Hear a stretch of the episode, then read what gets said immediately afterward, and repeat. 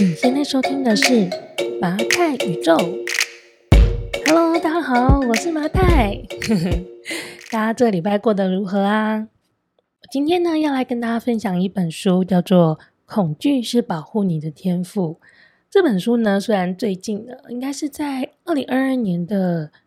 呃年末，在十月、十一月份的时候呢，重新出版。但其实这本书的第一次的出版呢，是在一九九七年。也就是他是写于二十几年前的一本书哦，但是在二十几年后呢，读起来呢，我觉得还是有蛮多可以应用的地方。那这本书的作者呢，他本身呢是呃犯罪者的一些心理分析的一个专家，他成立了一个公司呢，是专门提供名人啊、政商名人的一些嗯，就是当他遇到危险的时候，他可能需要一个。专家来帮他评估他碰到的这个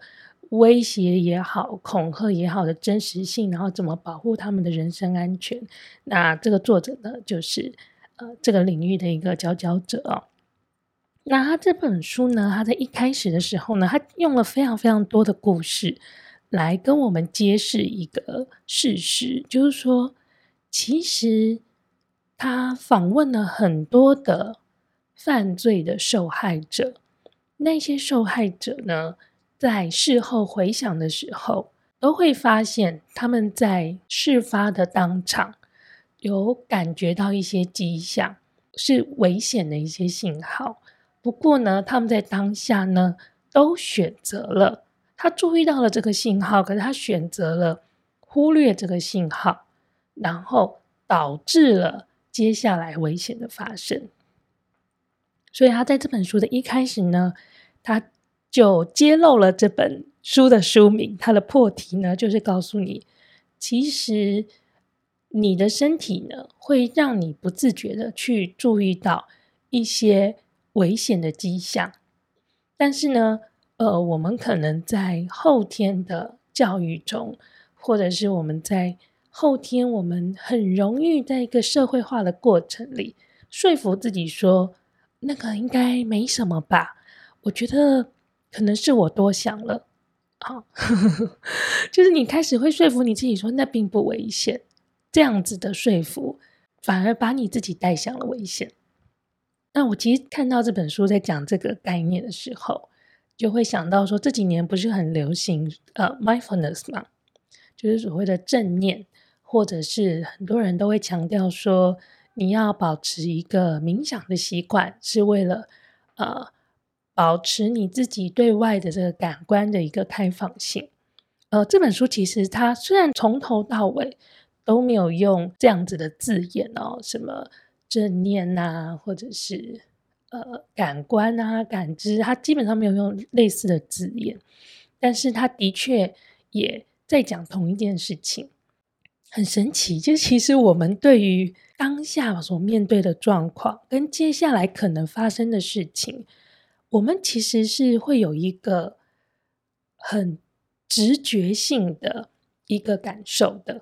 那如果呢，我们可以很清晰的去感觉到我们的直觉的话，我们不但可以体会这个生活中更多的细节，更重要的是我们。跟着这个直觉，我们或许可以避开很多的危险。我想应该有很多的像我这样子的务实主义者吧，在一开始接触这种什么正念啊、冥想啊等等这个领域的时候，其实第一个想法就会是：这东西到底有什么用？除了会让你心情平静以外，到底有什么用？那读完这本书，我就发现，哦。所以，打开我的感知，它并不是为了一些很感性上的目的。更重要的是，它的确是你在这个世界里能够平安存活的非常重要的一个信号源。不过，我们生活在一个我觉得相对于世界上的很多地方而言，好像都蛮安全的一个地方哦。我们生活在台湾，其实。嗯，虽然我们要是看电视，会觉得好像台湾的街头很可怕，有很多的黑道，或是有很多的危险，但是我自己个人的生活经验，我会觉得在台湾生活的时候，我好像是呃，我的警戒心是比较低的，然后我也的确很幸运的没有亲自的碰过一些比较大型的一些暴力的事件哦。那在这本书里面呢，它其实提了很多种不同的暴力的类型，包括呢，呃，职场里面的暴力。或者是情感上的暴力啊，死缠烂打啊，然后跟踪啊、纠缠的这样子的情感的纠纷，或者是婚姻里面的暴力，甚至于后面有一个章节讲到关于呃名人暗杀、跟踪等等的一些事情，怎么样子的在事情发生之前呢，感受到、接受到这些危险的讯息，然后这些犯罪者的一些共同的一些特征跟。呃，帮助大家去进一步的判断一些危险的讯号。那我今天想跟大家分享的是，我觉得其实是它不一定是暴力事件，但是我们其实在生活经验里面都会碰到的，就是恐吓跟威胁。呃，他这边说到呢，恐吓跟威胁是不一样的两件事情哦。那恐吓呢，他这边的定义呢是。恐吓的这个状况呢，它是一个宣示意味很强烈的一种言辞。它原则上是没有给你任何的选择的，没有给你条件的，你没有任何的解决办法的。那威胁呢？相比之下呢，它有一个非常明确的前提的条件。它通常的整个句子呢，会是你要怎样怎样怎样做，不然我就怎样怎样怎样做。好，它是用这样子呢去。去定义的，所以呢，在这本书里面的定义里面呢，恐吓其实它没有一个你做什么事情就可以终止他的恐吓的这个行为，但是呢，威胁有，威胁的目的呢是希望你接受他的条件。好，那既然恐吓本身没有什么明显的目的，那为什么人会恐吓别人呢？因为啊，恐吓呢，其实最重要的呢，恐吓这件事情就是恐吓的人本身的目的。他的目的就是要发泄他的怒气，他利用发泄怒气的方式，让这个被恐吓的人感受到害怕跟焦虑。这个对方所呈现出来的害怕跟焦虑，这个就是他想要传达出去的，他想要去影响对方的。好，所以恐吓这件事情呢，这个书里面的说法是，你到底要怎么样子去辨别他恐吓的这个内容是真的还是假的？通常你会从他的语气里面来判断。他说：“你想想看哦，如果你今天真的是一个炸弹客，你真的想要炸掉某一个地方，然后你。”千辛万苦的弄了炸弹，然后把它设置好，然后你已经想好了在什么时间点、什么样的状态让那个炸弹爆炸。如果是一个很明确要让这个炸弹爆炸的人，他会提前打电话跟你说我在哪里放了炸弹，让你有准备的时间去拆除他的炸弹，然后让他要。做这件事情的目的就是灰飞烟灭吗？原则上不是的，就是如果他今天是一个非常有决心，他就要执行这个爆炸任务的人的话，他就是会让爆炸这件事情发生。而恐吓呢，其实它更多的是一个情绪的表达，所以这个恐吓本身到底有多少重要性，或是我们说它有多少的分量？其实是来自于这个被恐吓的人，他怎么样子去回应这个恐吓。如果呢，你在这个恐吓者面前，你对他所说的这些恐吓的言语表现得非常的在乎，非常的害怕的话，这个出言恐吓的人的目的其实就已经达到了。好，所以呢，他就在，因为他说他比较常接到一些企业的委托，就是。可能比方说他们是卖场的经营者啊，等等的，他们有时候在这些比较公共的地方会接到这样子恐吓的讯息。那呃，他有一次接到委托，就请他们去训练他的员工，说到底这一些卖场的员工要怎么样子去分辨这些恐吓的言语的是真是假，然后他们要怎么去应对这一些恐吓的资讯。那他给出了建议呢，是如果有机会跟这个恐吓的人交流的话，其实要尽可能的去多了解到底他的想法是什么。你可以多去问一下讯息，就是所以你到底在哪里放了什么东西，然后你想达到什么？你尽可能的让他多说一点关于他的资讯，然后因为对于恐吓，你要去判断这个恐吓的真假。以及你面临这个恐吓应该要怎么处理的时候，这个整件事情的脉络往往比文字本身的内容更重要。因为呢，它主要的目的是表达情绪，所以它的文字上或者是它的使用的语言上，一定是会相对的比较偏激的。所以文字上面有多偏激、多血腥、多暴力，都不是你去判断。这件事情发生与否的重点，重点是脉络。他为什么今天会做这件事？他为什么？呃，他要做这件事情，他想达到的目的是什么？从脉络里面才有办法去判断这件事情暴力的可能性。但是呢，我们一般人嘛，遇到被恐吓的情况，绝对是。超级害怕的，一定很难冷静，然后一定会觉得很慌张。如果今天叫一个电话，然后说我在你的 office 里面放了一个炸弹，你不是吓死了吗？所以他也说，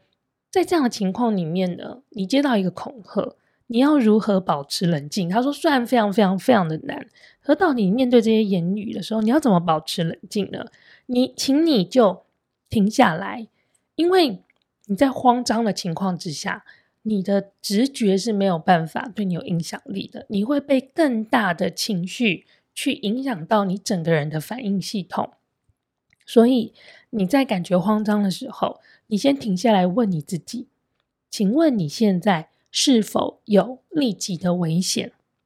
这个问题呢，透过这个问题呢，你会比较清楚的让你的身体感觉到是你现在没有立即的危险，所以你应该要。冷静下来，去处理未来可能遇到的危险，而不是现在就透过各种的焦虑啊、害怕啊、恐惧的情绪去影响到你现在的判断。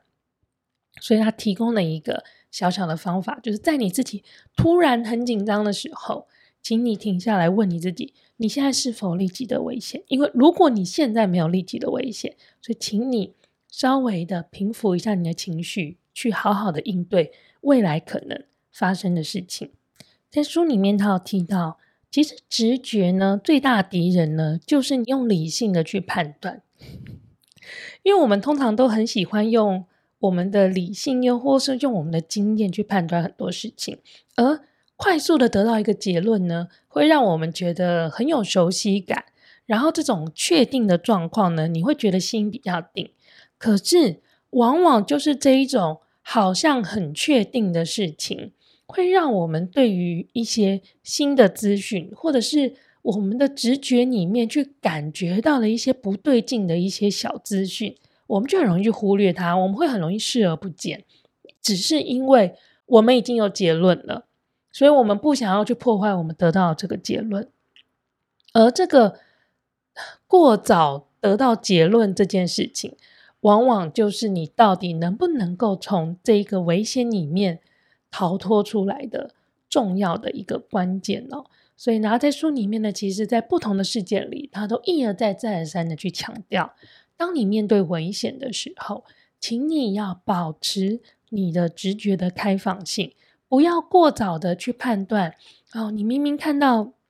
你打开你家大门，然后电梯。的前面站了一个你从来没有见过的男子，然后你，你会主动的去帮他想说，哦，他应该可能是二楼租客的朋友吧？就你主动的去帮他想了一个他的位置，然后你给了一个结论，所以你觉得他是安全的，就忽略了你的直觉里可能瞄到他哪个动作不对劲，然后他可能带了一个一包东西看起来尖尖的，到底是什么？你因为你很快的有结论了，你就会去忽略这一些其实是已经告诉你预知了一些危险的讯号。这个呢，是这本书里面一直一直反复在提醒我们的一件事情。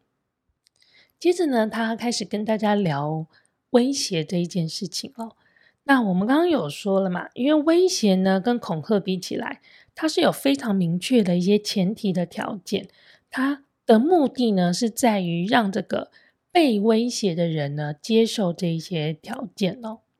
那他的建议呢也是，当你呢碰到威胁，又或者是敲诈。有一些状况呢，其实是直接是敲诈，不一定是威胁的状况。嗯、当你碰到这个状况的时候呢，请你不要很着急的去安抚对方的情绪，因为我们碰到这样子的可能的暴力的状况的时候，我们都会很紧张嘛，然后我们会希望说对方的情绪可不可以冷静下来？或许他冷静下来，他就不会伤害我了，所以我们就会很容易、很直觉性的想要去安抚对方。但是呢，他这边提出来，你的安抚呢，其实反而会让对方呢，让这个威胁你的人呢，认为他的行为呢是合理的。所以你要做的事情呢，应该是相反过来，你要让对方去面对他现在正在做的这件事情是多么的丑陋，多么的荒谬。所以呢，他建议的做法呢，是你面对敲诈或是面对威胁的时候，在对方没有把话说明，因为他可能用。比较拐弯抹角的方式，你就可以一直反复的问他说：“我不明白你的意思。”然后去问他很多的细节，让他自己把这个荒谬的请求完完整整，然后详详细细的说出来。但重点是啊、你在这个过程里面呢，你要对他保持礼貌，而不是你的口气突然就是大小声，然后让他感觉到威胁。因为你要做的事情是。让他觉得自己在做的事情很荒谬，所以如果你给他大小声的话，他可能就会想说：“哦，那我现在这样子凶你啊，也是应该的，因为你也在，你也在凶我嘛。”那变成一个一发不可收拾的状态。所以呢，在那个环境里面呢，你要尽可能的让威胁你的人、敲诈你的人去面对他自己正在做的这一件荒谬的事情。当然，他说：“哦，就是。”因为我们刚刚在讲说，让他去面对他自己荒谬的事情。我们讲的这一类的威胁者呢，通常都是属于他的动机是出于贪婪，可能他是要钱啊等等的。但是有一些有一类的威胁者呢，他的动机呢是出于恶意。在于这个时候呢，无论是碰到哪样的情况，他都会建议你说，你直接的问他说，呃，因为他可能威胁的方式是说，你不要惹我，不然我。你不要后悔，我做什么事情，你不要后悔哦，什么之类，就这样子比较模糊的一些用词，然后他就建议你，他说，当对方这样跟你说的时候，你就问他，你打算怎么做？他说，这个时候对方会，呃，他可能脑子还没有想法，又或者他已经有很具体的想法了。不管哪一种，你都可以得到更多关于他即将执行的暴力的事情。你有更多的资讯去预防他，所以呢，他会建议你前面呢就告诉他我不明白你的意思，让他去讲更多他具体的需求是什么。后面呢，你感受到危险性的时候，再可以的情况之下，你会问他，请问你打算要怎么做？因为知道更多他要做的事情，你才有更多的资讯去想怎么样子去防卫你自己。然后呢，我还想特别提一下，在这本书里面呢，在关于职场暴力事件的这个章节啊，他有特别提到，就是有一种类型的员工呢，你是要特别注意的。他在这边呢，把它分类为叫做剧作家型的员工。什么是剧作家型的员工呢？就是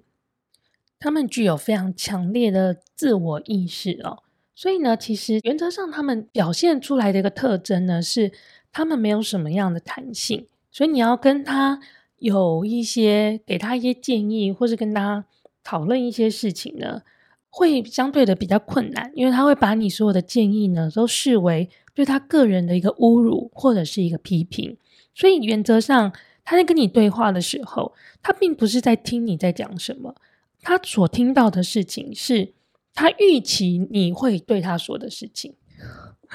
这个其实我觉得职场还蛮常遇到的啦。好，好，那这样子的员工呢，会有什么样的问题？因为这样子的员工呢，他其实内心的小剧场非常的多，所以呢，他对于你所有的反应呢，他都已经预设了一个反应。他在脑子里呢，可能已经想好了你会拒绝他的各种的理由，以及为什么你不应该用这些理由拒绝他。所以呢，在他的千回百转的小剧场里面，当你今天，呃，给他一个反应的时候，他可能根本没有在听你到底在说什么，他只是用他的小剧场在做很直观式的跟你的一个回复。所以这其实呢，一来呢，这样子的人格型的员工在职场沟通上是很大很大的一个困难；二来呢，是在他的评估系统里，呃，他认为所有的一些暴力事件呢，都会有所谓的前事件指标，也就是说。任何类型的暴力事件都有一些共通的一些特征，这些特征呢，当这个指标呢，你看到的这些指标数越来越多，就越有越高的可能性去累积成暴力的事件。而在职场暴力事件中，这样子类型的员工就是很重要的一个指标。所以呢，他认为他在这本书里面建议，就是如果你有碰到这样子的员工，然后他的确工作的表现上不甚理想的话，你一定要很快的去让他离开哦，因为这样子剧作家型的员工在同一间公司待得越久，他就会觉得自己很有权利待在这边，他会觉得这个是我的主场。所以，如果你碰到这样子的员工，然后他的工作表现也不是很理想的话，你必须要当机立断。然后他在这个章节呢，也提了十七项的前事件指标，就是这个指标里面呢，如果你有收集了好几项，在你现在的一个工作环境的话，呃的某一个对象的时候，你要怎么样子的去注意，然后怎么样子的去呃解决现在的一个危机的状态哦。然后呢，他在这边呢给了一个职场的小提醒，呵呵，完全没有意料到会在这本书看到职场小提醒，我觉得非常非常非常的受用，所以我想跟大家分享一下。他这边提到说，你在面试一个员工的时候，你要做的事情呢，并不是帮这个应征者找优点，因为他这个应征者他会自己把他的所有的优点呈现给你看。其实你要做的呢，是在他的身上找缺点。他说：“因为我们其实，在面试员工的当下，我们通常的状态呢，都是我很缺一个人手来帮我完成这些工作，所以我们很容易呢，就会想要去找这个应征者的优点，然后说服自己说，OK，他很没有问题的。”所以他这边提醒了，你要记得，应征者会自己把他的优点告诉你。你要做的事情呢，记得是去找他的缺点。而且他这边提醒一件很重要的一个点是，你不要忘记去跟他之前的工作的伙伴或者之前工作的老板去调查他之前工作的状态。其实我知道，这个在现在的公司来说，好像是一个。HR 的基本的工作，但很多时候呢，这个 reference check 很容易会变成一个就是流于形式的一个工作。但是他非常的建议，就是为了整个工作环境的安全跟呃相处的气氛来着想的话呢，建议大家在做 reference check 的时候呢，要非常非常的呃谨慎，然后呢，要把同样一个问题。你问了这个面试者，跟你问了他的上一个老板，要把两个答案放在一起比较，才有办法呢，有一个比较公允的判断。我觉得这个其实是非常非常非常实用的一个提醒哦。好，那这本书其实后面其实讲了还蛮多各种不同的情况的。他最后呢，我觉得有一个非常嗯、深切的一个提醒，就是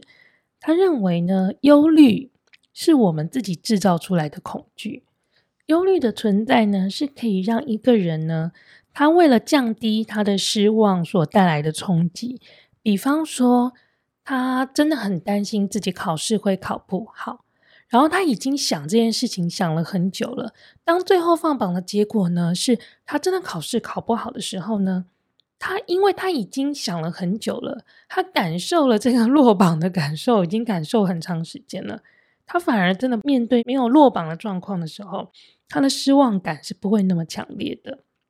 所以忧虑呢，是我们一个很自然的一个机制，但是在忧虑的当下，我们会忘记去感觉到非常敏锐的，我们对于现况发生恐惧的一些很细枝末节的一些征兆。所以呢，作者认为呢，恐惧的直觉呢，其实是上天给我们的一个很好的礼物。但是重要的是呢，我们如何在生活里面保持敏锐，去感受到这些让我们。感受得到恐惧的这些直觉，而不是被你的这一些担心啊、忧虑啊、分心啊等等的其他的杂讯去遮蔽了这个你的第六感带给你的提醒。